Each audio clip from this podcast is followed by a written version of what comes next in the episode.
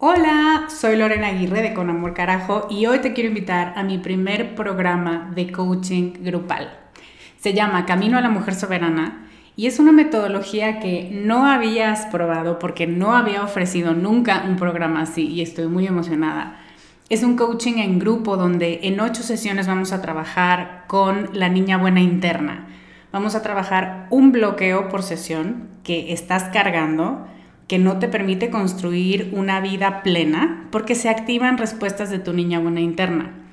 Y te voy a dar una práctica para ejercitar una habilidad que contrarreste este bloqueo y, muy importante, vas a tener el input, las vivencias y las mejores prácticas de tus pares, de otras que están igual de interesadas que tú en trabajar con esta niña y con esta soberana y de quienes te vas a enriquecer mucho. Entre las habilidades con las que vamos a trabajar está el merecimiento, usar tu deseo como brújula, aprender a recibir, la autorregulación emocional y cuatro habilidades más. Este es un grupo reducido, tenemos 15 sillas y una de ellas puede ser para ti.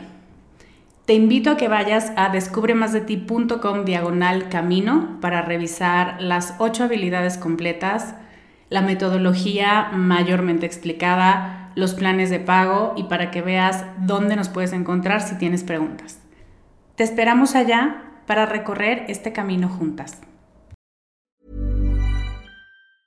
Ryan Reynolds here from Mint Mobile. With the price of just about everything going up during inflation, we thought we'd bring our prices down. So to help us, we brought in a reverse auctioneer, which is apparently a thing. Mint Mobile unlimited premium wireless. Ready to get 30, 30, bit to get 30, bit to get 20, 20, 20, bit to get 20, 20, bit to get 15, 15, 15, 15 just 15 bucks a month. So, Give it a try at mintmobile.com/switch. slash $45 up front for 3 months plus taxes and fees. Promo for new customers for limited time. Unlimited more than 40 gigabytes per month slows. Full terms at mintmobile.com. Bienvenida con Amor Carajo. Este es un espacio para hablar sobre todas tus emociones sin juicios, para abrazar tu imperfección, para aceptar todo lo que eres y para desarrollar autocompasión. Me da muchísimo gusto que estés aquí. Si quieres sumarte a mi lista de correo para saber más de mí y de mis programas, deja tus datos en descubremasdeti.com diagonal lista. ¿Empezamos? Hola, ¿cómo estás? Yo estoy muy, pero muy contenta porque terminando de grabar este capítulo, voy a irme con mi amiga Pau por unas mezcalitas. Qué bien que nos merecemos. Eh. Yo soy Lorena Aguirre y soy coach emocional y de autocompasión radical. Y esta es la segunda parte de un capítulo que empezó la semana pasada, donde hablamos de características que se hacen presentes en tu vida de adulta, ahora, que te hacen sentir desubicada en general y con tus emociones en particular que tienen su origen o tuvieron su origen en negligencia emocional que viviste cuando eras una pequeña criatura. En esta segunda parte te voy a hablar de maneras de navegar esta inseguridad en tu día a día, porque sé que tú como yo sabes que no necesitas tener toda tu vida bajo control, ni todas tus heridas sanadas e inmaculadas, para poder brillar y ser feliz en la vida. Ya iba a decir un comentario que pudo haber sido inapropiado. Vamos a hablar de cómo acrecentar tu conciencia y tu agilidad emocional aún con esa base que no te dieron y que no te modelaron hace años, pero que estás deseosa de construir para ti, que has estado buscando por mucho tiempo y para lo que has estado recolectando herramientas y prácticas y podcast y muchos elementos, porque eres alguien que no le gusta quedarse viendo o que alguien le resuelva. Quiero decirte que es posible no haber tenido modelos ni modelos a imitar es tu responsabilidad crear esta conciencia, desarrollar esta inteligencia emocional y agilidad emocional para poderte rescatar las veces que haga falta, para poderte mantener en balance y rescatar cuando lo pierdas, porque inminentemente va a pasar. Y la intención de estas seis tareas que te traigo hoy es hacerte sentir a ti y a tu niña interna que sentir tus emociones y que involucrarte emocionalmente con el mundo aunque se sienta raro y aunque tengas poca experiencia en eso, puede ser muy enriquecedor y muy seguro. No es inmediato, pero es por lo que estamos trabajando, porque creemos que se puede y estamos mmm, concentrando esfuerzos para construir ese tipo de vínculos y ese tipo de permisos de ti hacia ti para sentirlo todo sin que se sienta abrumador. Y una última cosa que te quiero decir antes de empezar con el punto número uno es que todo lo que te voy a compartir hoy lo vamos a trabajar en Maternarte. Maternarte empezó ayer, como bien te lo he estado compartiendo. Y aún se quedó con algunas sillas disponibles, así que en todo el afán de ser muy abierta contigo, quiero decirte que si quieres ejercitar lo que te voy a compartir hoy, inscríbete y vas a tener acceso inmediato a la grabación de la primera sesión y vas a poder unirte en vivo o también en grabación a las siguientes. Te repito, la página es descubremasdeti.com, diagonal maternarte y tenemos unos cuantos lugares que pueden ser ocupados por ti. Vamos con estas seis tareas. La primera es desasociar vergüenza con sentir demasiado. Es más, eliminar del todo la idea de que tus emociones pueden ser demasiado. Esto nos ha hecho muchísimo daño. Hay un concepto que ya lo dije antes, pero lo quiero explicar, y es la agilidad emocional. Y consiste en ejercitar el músculo de la inteligencia emocional. Siento, reconozco que esto es una emoción, qué tipo de emoción es y lo que me está diciendo. Y también decido qué quiero hacer con esta emoción y sus mensajes ahora. Suena súper bien, pero todo esto es un proceso y como pasa con los músculos físicos, quienes han entrenado o de pronto mágicamente desarrollado músculo por hacer cosas que ni siquiera tenían la intención, sabes que al repetir y repetir un mismo movimiento, pues vas tonificando y vas fortaleciendo los músculos que utilizas para ese movimiento.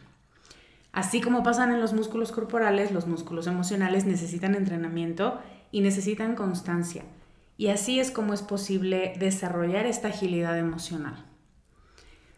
Algunas cosas importantes que tienes que saber a la hora de entrenar para desarrollarla es, uno, que tus emociones no son una molestia, no es un inconveniente que viene a tocar a tu puerta para interrumpirte de tus deberes.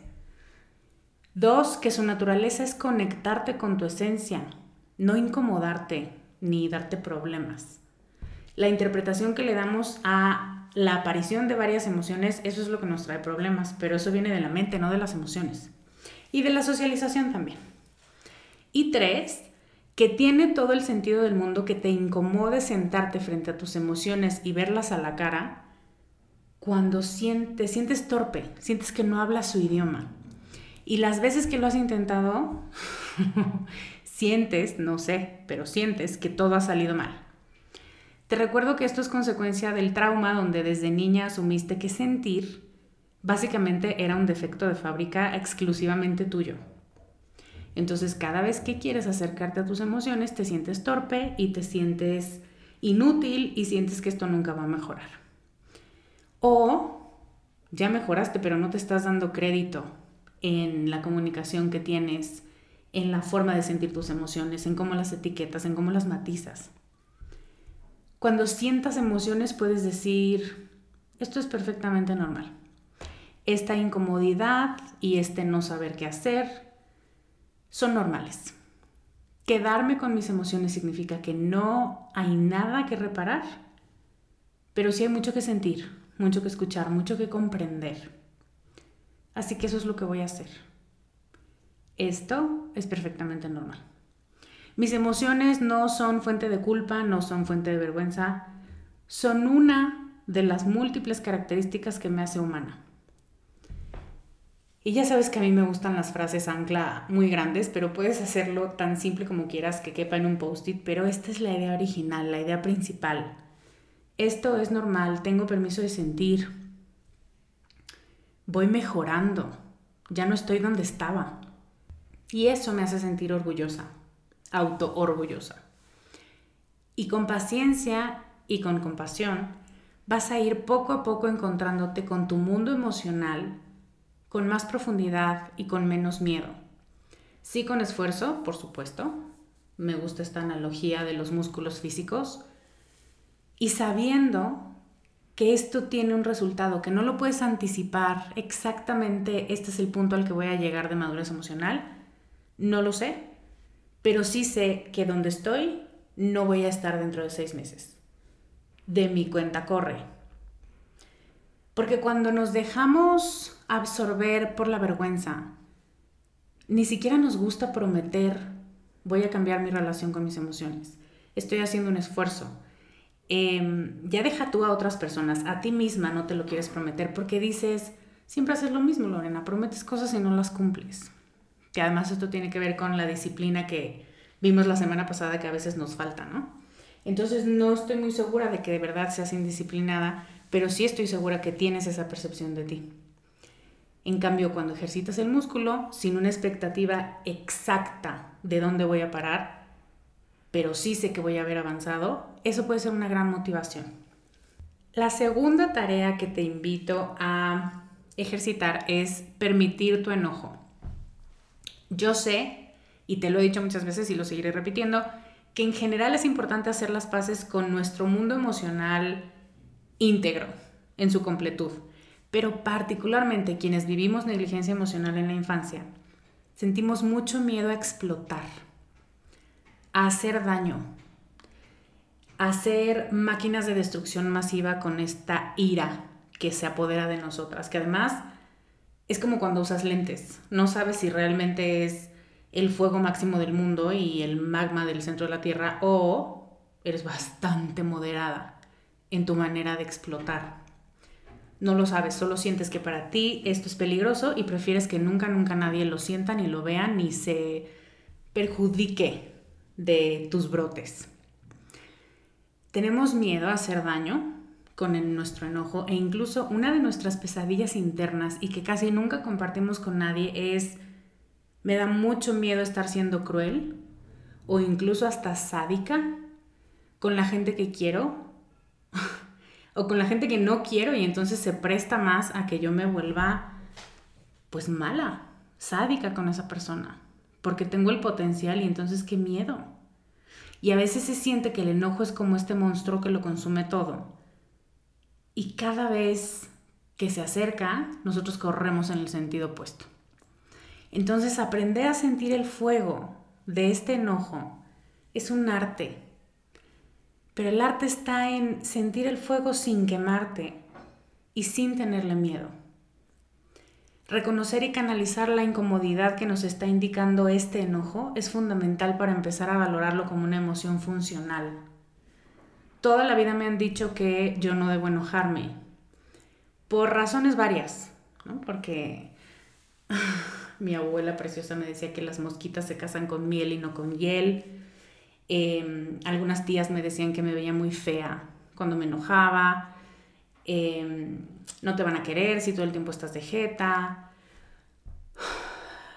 Cuando ya tienes interacciones más de tú a tú y ya no eres una niña, tus compañeras de la prepa es como, güey, es que eres súper agresiva. Entonces tienes constantemente tus parejas, de pronto es como, es que me das miedo. ¿Me vas a poner ojos de pistola? Eh, está bien, está bien, ya lo que tú digas. Y entonces todo el tiempo estamos teniendo estas regresiones y estos, estas confirmaciones de, no manches, sí debo ser muy peligrosa. Y en lugar de decir voy a explorar este enojo porque si no, esto parece una bomba nuclear, decimos mejor la, la tapo más, le pongo más cadenas, le pongo le construye un búnker más profundo y con más grosor en las paredes. Esa es una manera de contenerlo. Peligrosa, muy peligrosa. Pero por un tiempo puedes no verlo.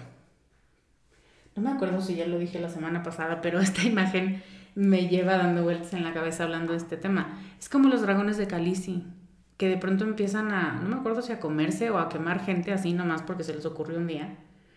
Y y ella decide que los va a encerrar en una cueva y llora y sufre y es como, son mis criaturas, pero están lastimando. Y en lugar de tener un entrenamiento y en lugar de aprender a convivir con ellos, eh, los encierra con todo el dolor de su corazón. Entonces, bueno, haz de cuenta eso, pero en lugar de personaje mitológico, todo lo que pasa dentro de tu corazón cuando sientes una ofensa, que para eso es el enojo, y además sientes de inmediato la necesidad de extinguir esa sensación de ofendida. Tu sistema emocional se vuelve loco. Pero es como, o sea, ¿no quieres que reaccione? ¿No me vas a hacer caso? ¿O quieres que reaccione más fuerte? Elija usted la opción que prefiera. Entonces, permitir tu enojo y aprender a modularlo y aprender a sentirlo en diferentes magnitudes es un gran entrenamiento para empezar a permitir emociones en general y validar su mensaje.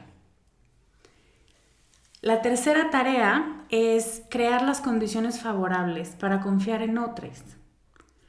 La contradependencia, ese qué miedo a necesitar de ti y que tú me decepciones, es muy propia de la negligencia emocional y también es muy humana, porque no estamos acostumbradas a crear relaciones profundas donde dices te amo, llora, moquea, vomita, yo no me voy a ir.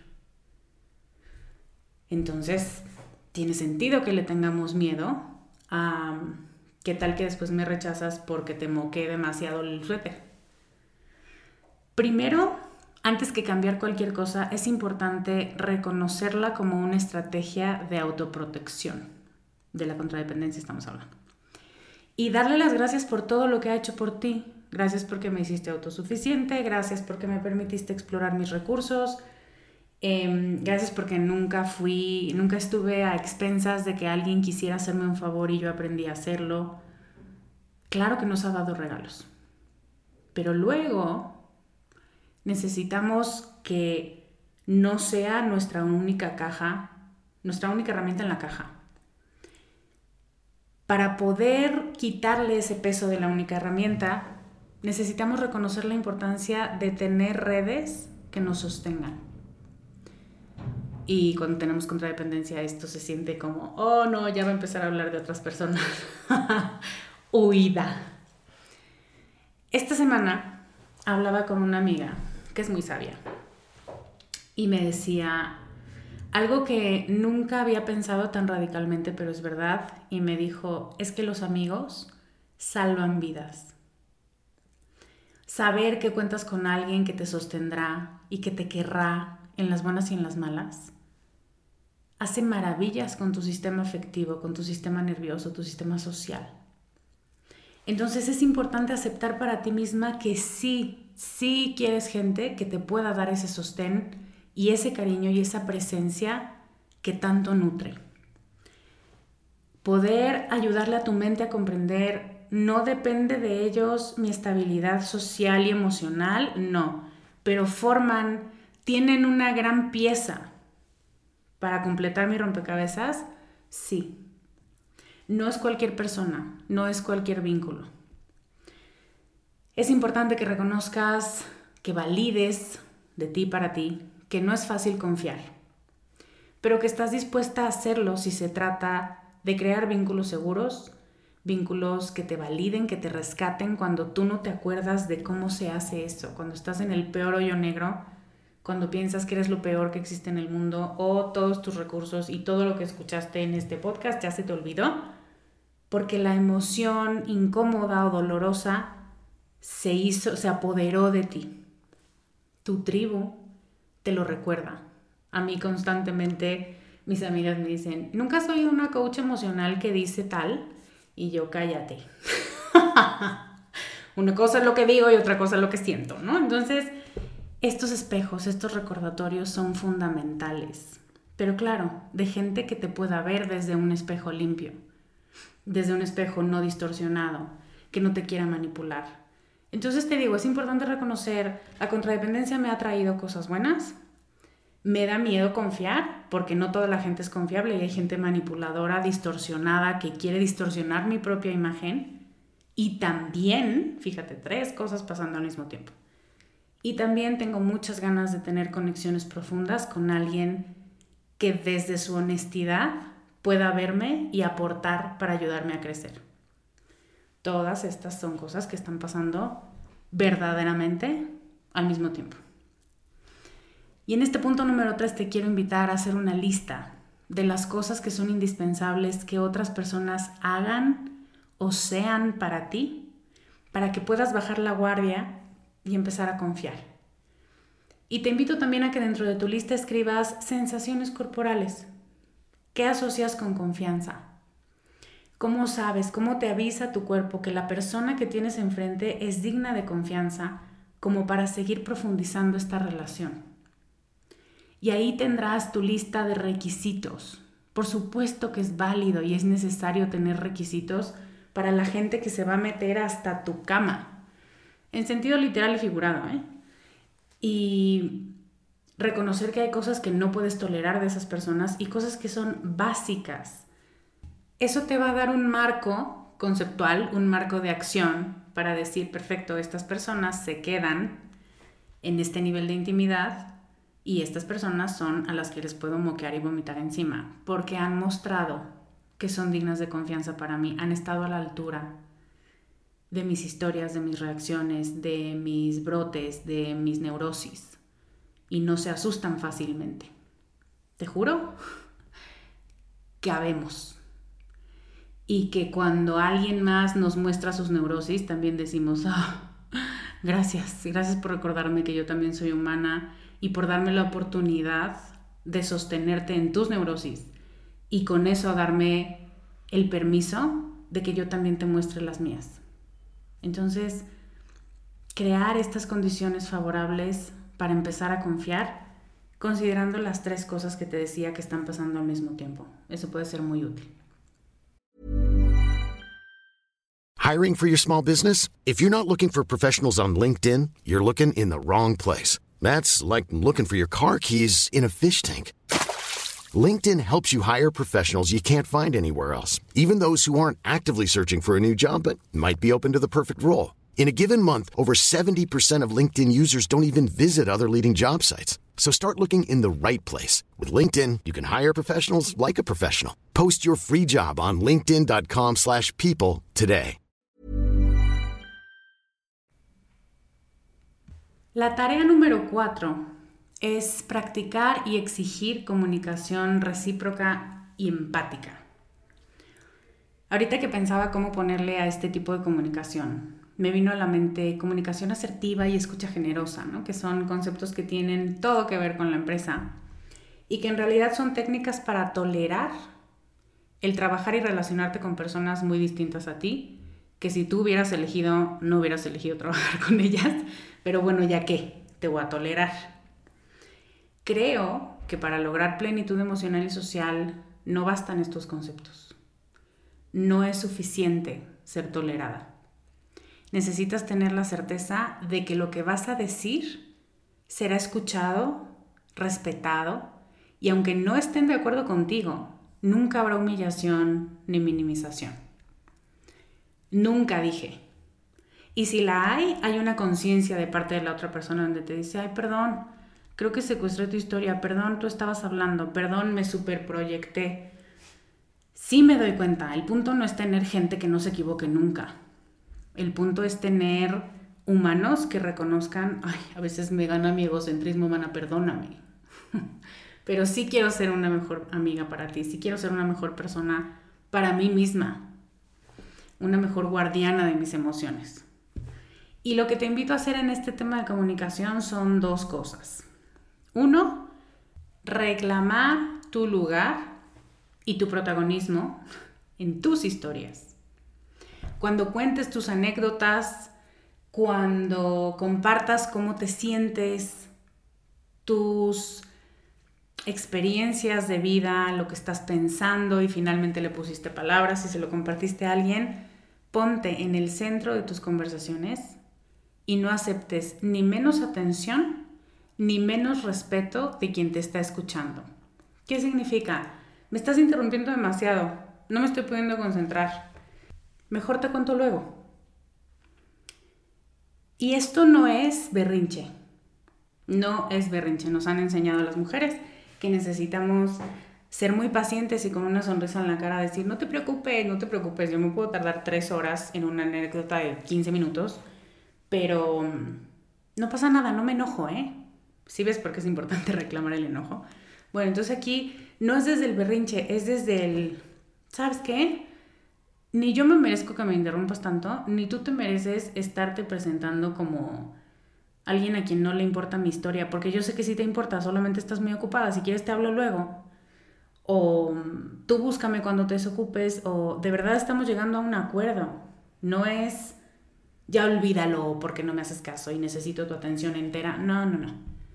Te estoy contando lo importante y me gustaría que me pusieras atención y como en este momento veo que no te agarré en un mal momento o de pronto te ocupaste y perdí tu atención, me parece que mejor colgamos y me avisas cuando te desocupes. Ese es el punto uno, reclamar tu protagonismo en tus historias, que parecería pleonasmo, pero muchas veces cedemos ese protagonismo o estamos preguntando, ¿o cómo? A ver, tú cuéntame. No, no, no, no importa lo mío, a ver, tú cuéntame. Y, y eso, cedemos y cedemos espacio. Y a mí me pasaba mucho esto en prepa, donde al final estás resentida porque dices, y al final nadie me escuchó y al final nadie me preguntó y nadie se enteró de lo que yo quería decir. Porque aprendimos a pasar desapercibidas y a que las historias de otras personas eran más importantes que las nuestras. Y por otras personas casi siempre estoy hablando de tu padre, tu madre, tus cuidadores primarios. La segunda invitación dentro de este punto de comunicación es aplicar un tipo filtro de seguridad para que teniendo en cuenta tu público, tu audiencia, filtres el tipo de contenidos que estás compartiendo. Porque muchas veces esperamos que la gente responda desde un lugar de respeto a cosas muy profundas, muy importantes, pero en realidad por el vínculo, la profundidad y el tipo de relación que tenemos con estas personas, no es confiable, ni siquiera era esperado eh, recibir eso de estas personas. Entonces, sí, está bien, vamos a hablar del clima.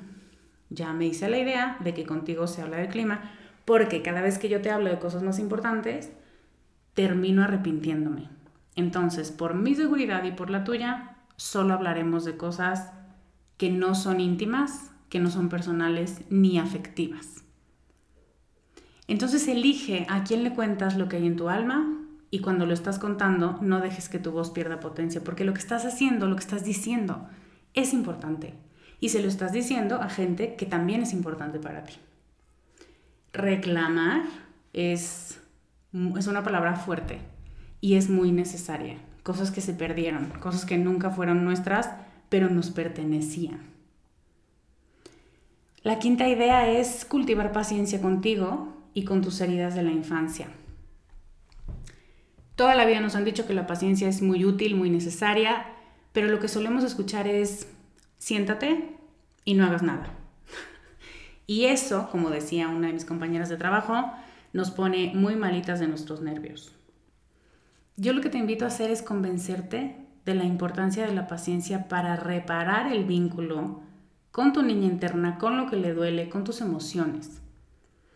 Y así como no puedes forzar una herida a que sane cuando tú quieres, tampoco puedes forzar un dolor o un rechazo de la infancia a que no duela o decirle que es un exagerado. Para no forzarlo necesitas paciencia y puedes ejercitarla estando en relación con tu cuerpo y lo que le duele, para saber hasta dónde puede tolerar sin romperse y sin lastimarse. Eso es una gran exploración y la tarea de este punto. Una vez que conoces su ritmo natural, su aguante en este momento de tu vida, entonces puedes marcar la línea hasta aquí. Por el momento no hay que hablar más de esto, no hay que subir más la voz, no hay que pasar de esta sensación de incomodidad nivel 4, porque nivel 4 es todo lo que tolero en este momento de mi vida, hasta aquí es lo tolerable para mi sistema. Sistema, mente, cuerpo, emociones y social. No puedo exigirte más porque mi mente querrá, pero tú ya me dijiste que si estiro más, duele más y yo no te quiero lastimar. Esta es una conversación que tienes, te recuerdo que el punto es cultivar paciencia contigo y con tus heridas de la infancia. No tienes que poder no me tienes que sostener todo lo que yo te pida ni responder a todo lo que yo te exija. No, no, no. Es mi trabajo voltear a verte y decir, hasta aquí aguantas, ¿verdad? Porque ya te vi cara de dolor, no tienes que sufrir. Pero voy a estirarte para que puedas ejercitar estos músculos, pero no te tiene que doler, no te quiero lastimar. Y aquí tu compasión por tus experiencias debe ser mayor que tu deseo de desatar todos los nudos en una sola visita. Y ayer les decía a las participantes de Maternarte lo que ya sabemos, pero se nos olvida. No necesitas tener una vida perfecta y sin nudos para tener una vida plena y feliz. Si recuerdas, una de las características de la negligencia emocional infantil es que solemos ser muy compasivas hacia afuera, pero muy poco hacia nosotras mismas. Y aquí me parece importante recuperar el concepto de soy un trabajo en progreso, soy una obra de arte aún sin terminar, una obra en construcción.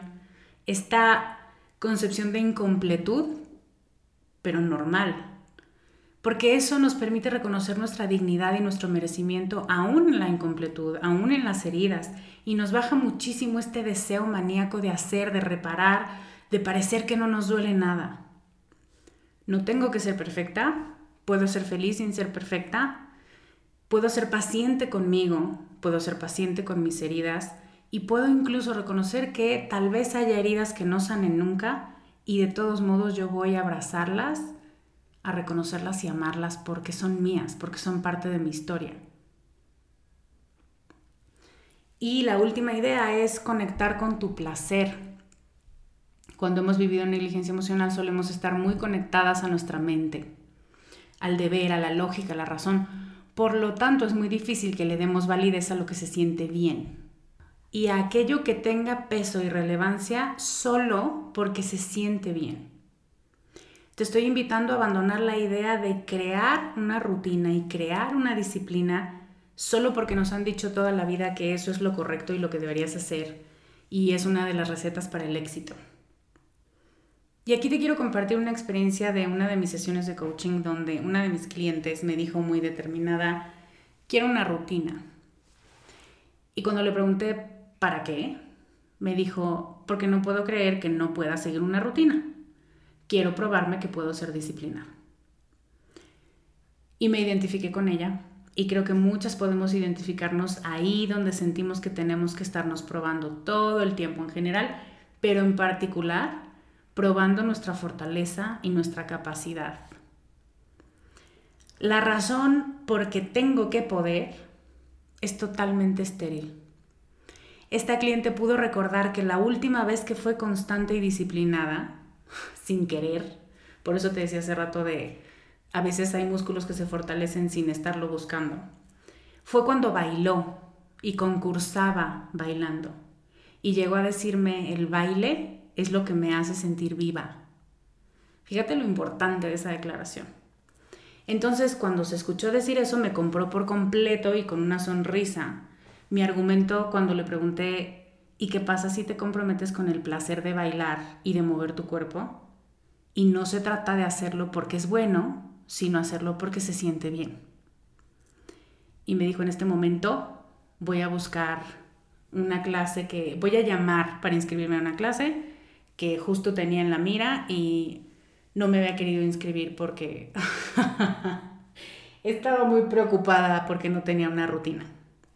Entonces Ahora te hago la misma pregunta a ti. ¿Para qué quieres disciplina?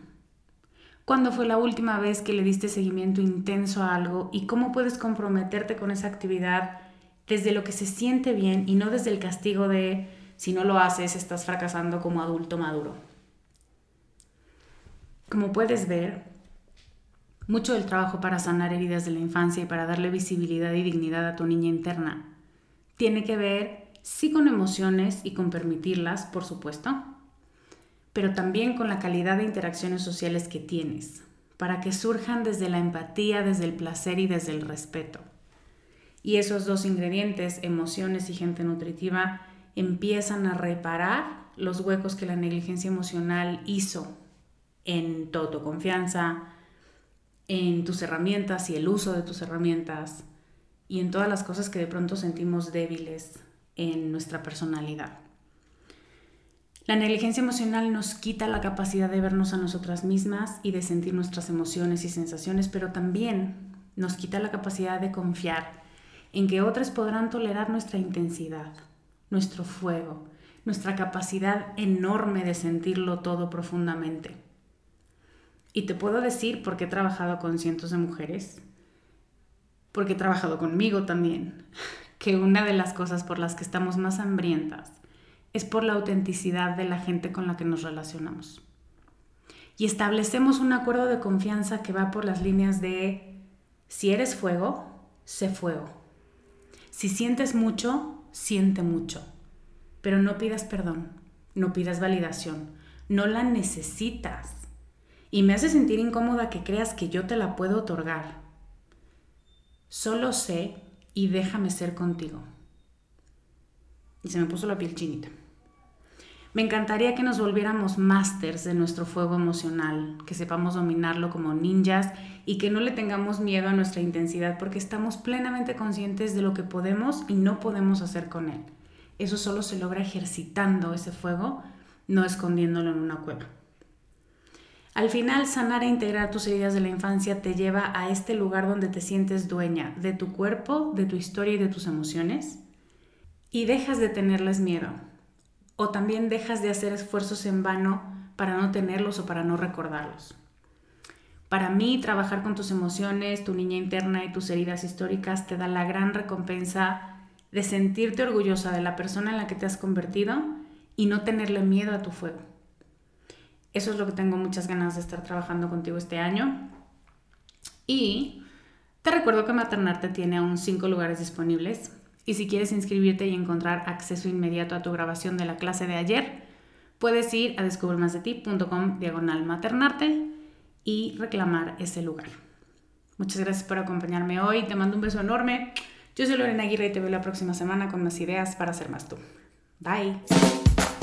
Gracias por escuchar el programa de hoy. Si quieres recibir este podcast en tu correo electrónico, inscríbete a nuestra lista en www.descubremasdeti.com diagonal lista. Síguenos en redes como arroba descubre de ti.